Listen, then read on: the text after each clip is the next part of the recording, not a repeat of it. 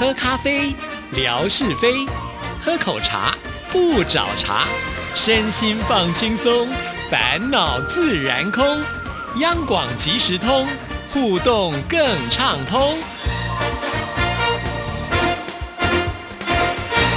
亲爱的听众朋友，大家好，欢迎收听今天的央广即时通，我是谭志毅，很开心又到了吓你一跳的时刻，有请我们志平出场。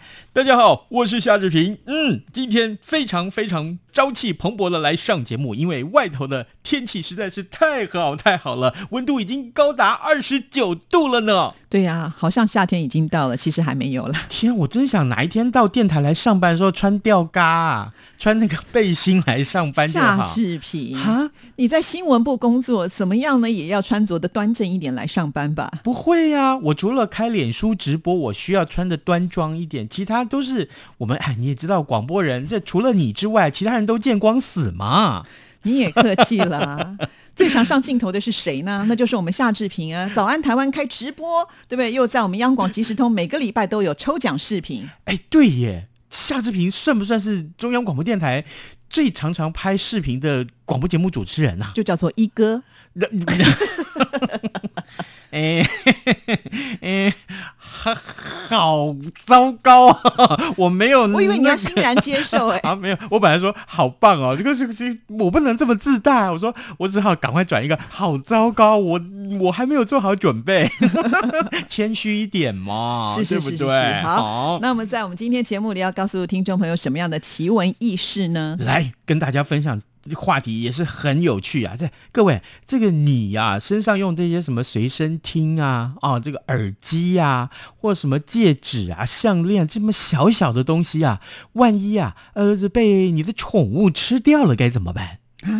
这些东西，刚听你讲都是价值不菲耶。现在的耳机如果是无线的，都好贵哦。是真的，可是呢，在英国有这么一个女子呢，她的耳机啊就被她的黄金猎犬给吃掉了。她会不会肚子太饿，连这个都要吃啊？哎，我猜那只犬只大概是嗯精神不好吧，视力不太好。对，没错，怎么会连？哎，照照理讲，狗是嗅觉性的动物啊，它应该闻得出来啊。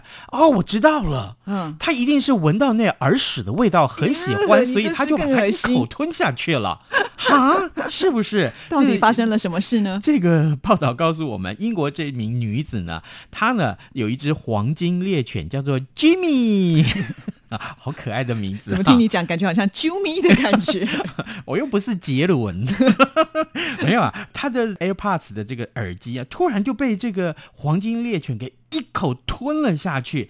他当时没有反应啊，就说：“哎，这个耳机从他口袋里面掉出来了。”然后那个黄金猎犬就一个一个箭步这样，哇，一下冲过来，嗡一下，就吞下去了，有可能是以为他从口袋掉出来是小饼干，因为他可能曾经用这样的方式喂过狗，对，所以他就误以为那个就是小饼干，所以他也没想也没闻，就跳过去直接把它吞了。嗯，结果呢，一吞下去那可不得了了，怎么办？哎，这不是饼干呐，这是 这是个耳机呀，赶快送医呀！嗯，这个这名女子赶快把她的这个黄金猎犬就送到了这个宠物紧急服务中心去寻求帮助。那值班的兽医呢，帮她照了 X 光啊。啊，清楚的在这个呃，Jimmy 就是这只小狗的这个消化系统里面看见了这个耳机的样子，呃，所以呢，这个医生呢担心了，说啊，万一这个耳机在这个它的肚子里面造成肠堵塞怎么办？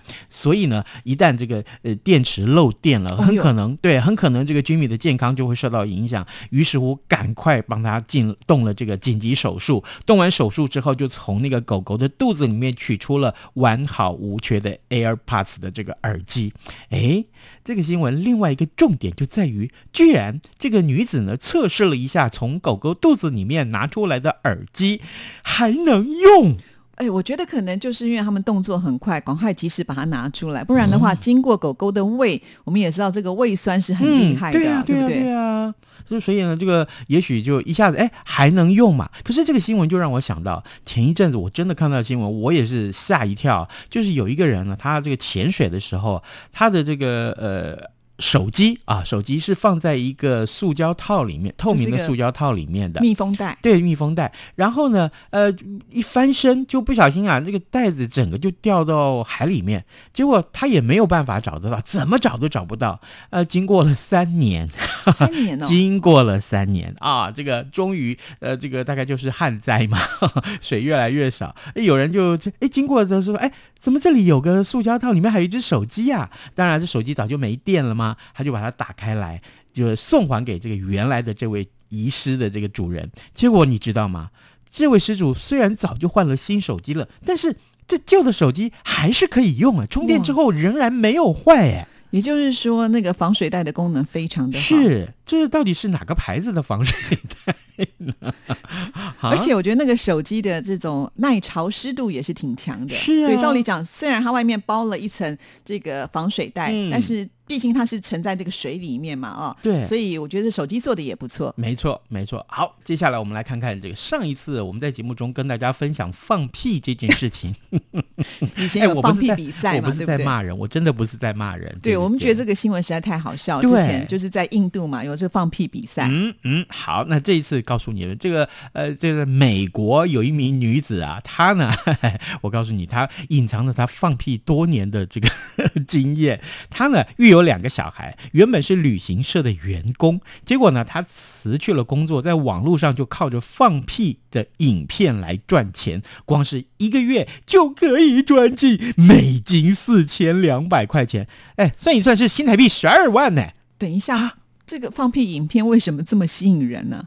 所以啊，我告诉你，他是怎么赚钱，嗯怎么样靠着放屁的影片来赚钱。好奇哦，是，他说呢，他其实靠着放屁影片呢、赚钱已经二十多年。真的哦，各位，我们都白混了好吗？我们主持节目三十年，我们当记者三十年，在央广工作三十年，人家光靠放屁赚二十年的啊！而且他就不用什么准备，就这是一个生理现象，对不对？啊没有成本，有有，人家有稍微准备一下，为了屁更多一点。吃他是一些特别的食物他是怎么啊赚的？来，我告诉你啊，这个四十八岁的美国女子啊，其实她是从一九九九年开始就在网络上贩卖自己的放屁影片，然后呢，二零零五年她干脆就辞掉她的工作，专心的放屁。然后呢，这名女子说，只有她的丈夫啊知道她从事这个工作，可她不敢让她的两个小朋友知道，这是非常机密的事情，不能说哟。现在她走红了，我想小孩子不知道都很难了吧？因为她说，我想我儿子不会赞成我用放屁这个方法来赚钱啊。她说她每次拍摄影片的时候，都要趁家里没有人在的时候啊啊，赚钱的管道主要就是透过平台的会员制。你懂吧？这就是关键了。拥有三百名粉丝的他，每个月啊，就粉丝只要支付美金四点九九元，大概只要新台币一百四十三块钱，就可以观赏他的放屁影片。但但是我很好奇，放屁影片有什么好看的啊？哎，那很疗愈哎，怎么那真的很疗愈。我跟你讲，你你你真的没看过人家 放屁，你只是听过了不起，你闻过了不起。可是呢，万一真的是让你看到那个影片，然后真的还有放屁的声音，呜一声出来，我跟你讲，那真的很疗愈。好，，我从另外一个角度来看哈，这个影片一定都是真实的吗？比方说，嗯，你越不在现场，你闻不到味道，嗯对不对？然后那个声音，你也知道，我们做广播的，嗯我们最嗯会做音效，这个嗯可能是真实的吗？嗯，姑且相信它是真实的，但重点是它的赚钱管道还真不少。除了刚刚我说的这种方式之外，它还提供粉丝定制影片，也就是影片是克制化。你要哪一种？对，你要哪一种？他说的这种特制的影片就不一样喽，嗯每分钟是要收费七块钱美金，大概就是新台币两百块钱。那是怎么样克制？比如说我今天需要一个什么样的节奏型，他就用这样的方式就看你指定啊，他可以控制到这种地步。是喽，哇，那真是奇才。是啊，是啊，所以他有练过的。所以他说他每个月为什么可以月收入是新台币十二万块钱，原因就在这里。哦，谭志毅小姐，你是气质美女，我相信这对你来讲真的太难了。可是对夏志平这种老粗来讲，实在非常简单，好不好？呃，上一期咱们的节目，我不是才提醒大家吗？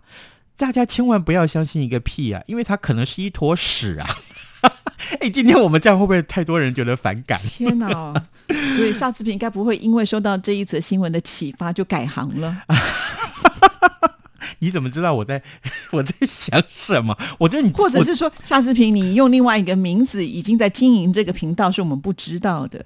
呃，我叫夏志士，没有了，开玩笑。喂，可是你刚刚问到一个重点，他到底做了什么，让他自己可以一直不断的放屁，或靠放屁放的这么漂亮的屁来让人家克制化？我告诉你，他说为了让他的工作有更好的表现，你看人家用字多完美啊！他说呢，他吃了很多沙拉喽。芦笋喽，洛梨喽，还有很多墨西哥食物，甚至于啊，呃，他最喜欢的食物，你知道是哪一种吗？什么？就是凉拌卷心菜跟烤豆，把它们混合在一起，它可以吃很多很多，也可以放很多很多。哦，他是没有来过台湾，不然的话呢，他就知道吃地瓜的威力也很强。是，天哪，那。他如果这个知道台湾的地瓜威力无比，那他会不会变成屁界天后？他应该已经是了吧？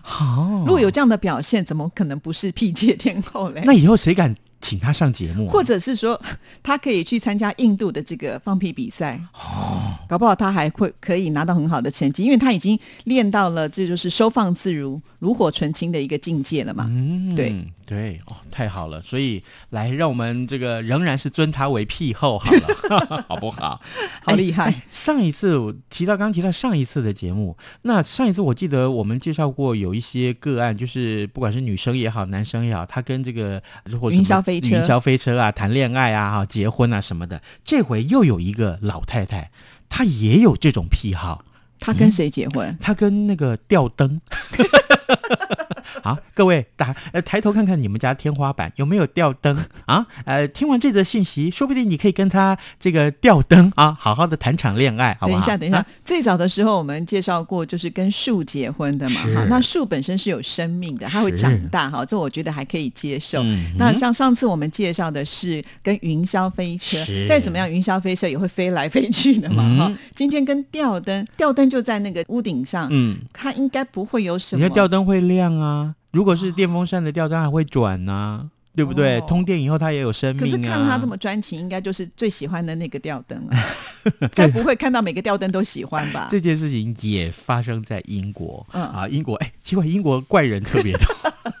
我我不是这个意思啊，我的意思说，这个女子呢，她在英国，那她在电视节目里面说呢，她对于物体有很特别的情感，透过物体让他们感受到这个所散发出来的能量，所以她决定要嫁给一盏百年老吊灯，她还帮这个老吊灯取了一个名字，叫做卢米涅。Luminar，这个女生呢，她之前就曾经跟几样物品谈过几场恋爱。她在十三岁的时候呢，爱上了一个爵士鼓。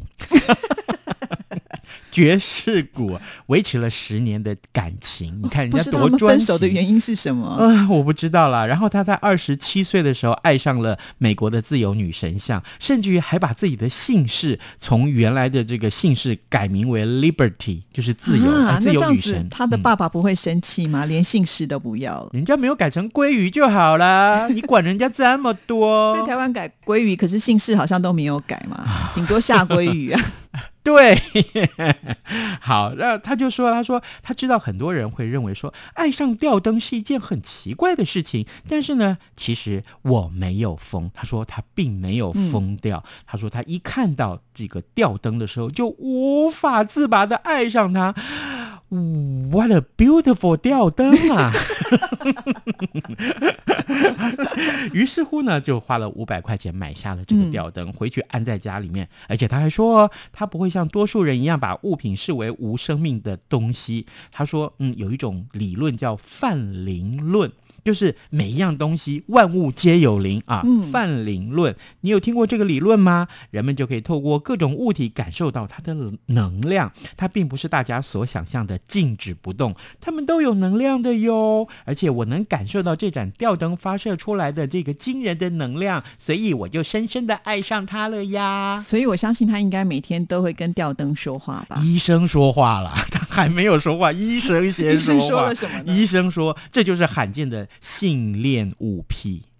这是心里面的层级的一个疾病哦，所以还是疾病了。是是是，那这个呃，他就说呃，这位女子就说，尽管亲友们没有办法理解她的情感，但他们仍然是愿意为她献上祝福的。对呀，因为他这样子的一种习性，并没有去伤害到别人嘛。对呀，对，嗯，好，来，接下来我们看到这个消息，哎，有一个家庭医师啊，呃，叫做陈伯成，他在这个电视节目里面分享一个经历，很奇特，我觉得一定要。跟大家讲，有四名的病患呢，感情好到在医院里面结拜，嗯啊，他们也很凑巧住在同一个病房里面，就成为拜把兄弟。他们还许了一个愿望，他们说啊，既然不能。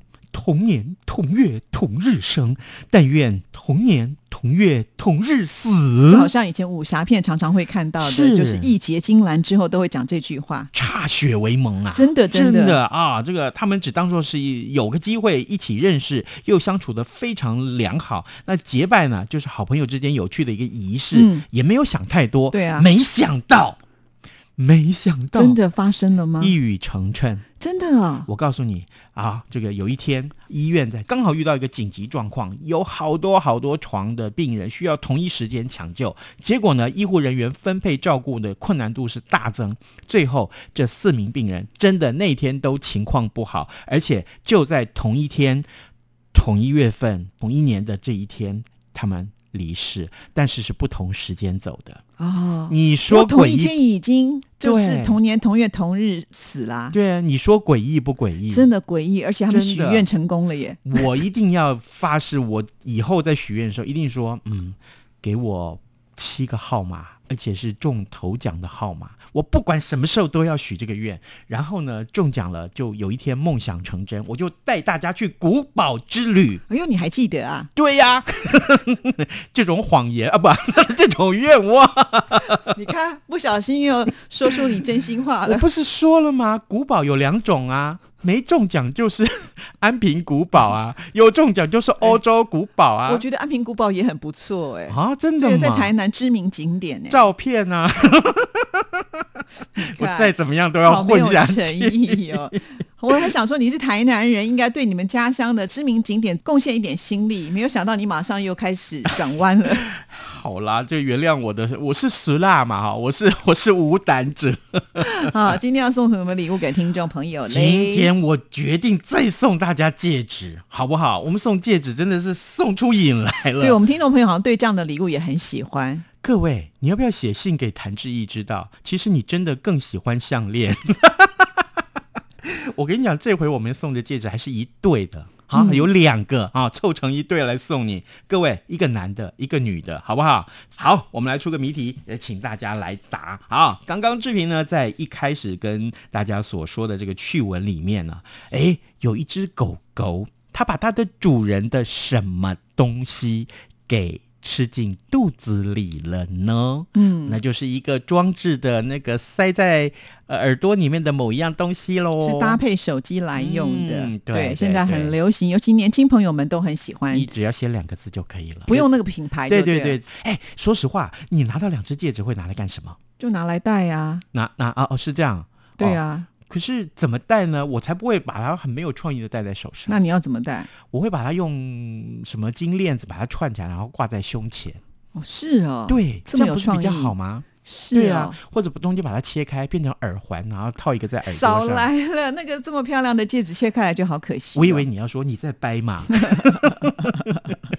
没有啊，我是觉得真的，哎，这你真的太用心了。我必须说，早安台湾如果有像你这么多的每个礼拜的送礼物啊，我跟你讲，早安台湾的这个收听率啊、点听率啊什么的记录，早就早就已经真的是创下记录来了。你的意思就是说，早安台湾的节目呢，不用送什么礼物，就已经非常漂亮的记录了，不需要谈志毅这样子不断的送礼物。不是，早安台湾是没有本钱送礼物。真的。你想想看，我们也没有本钱，这都是我自己掏腰包的。哎，就是原来就是谭志怡就是后家郎啊，就是有钱的，都是省这个，然后呢再去想办法谋出礼物来。真的好感动哦，真的，重点是我们感动啊，无所谓啦，那随便送了哈。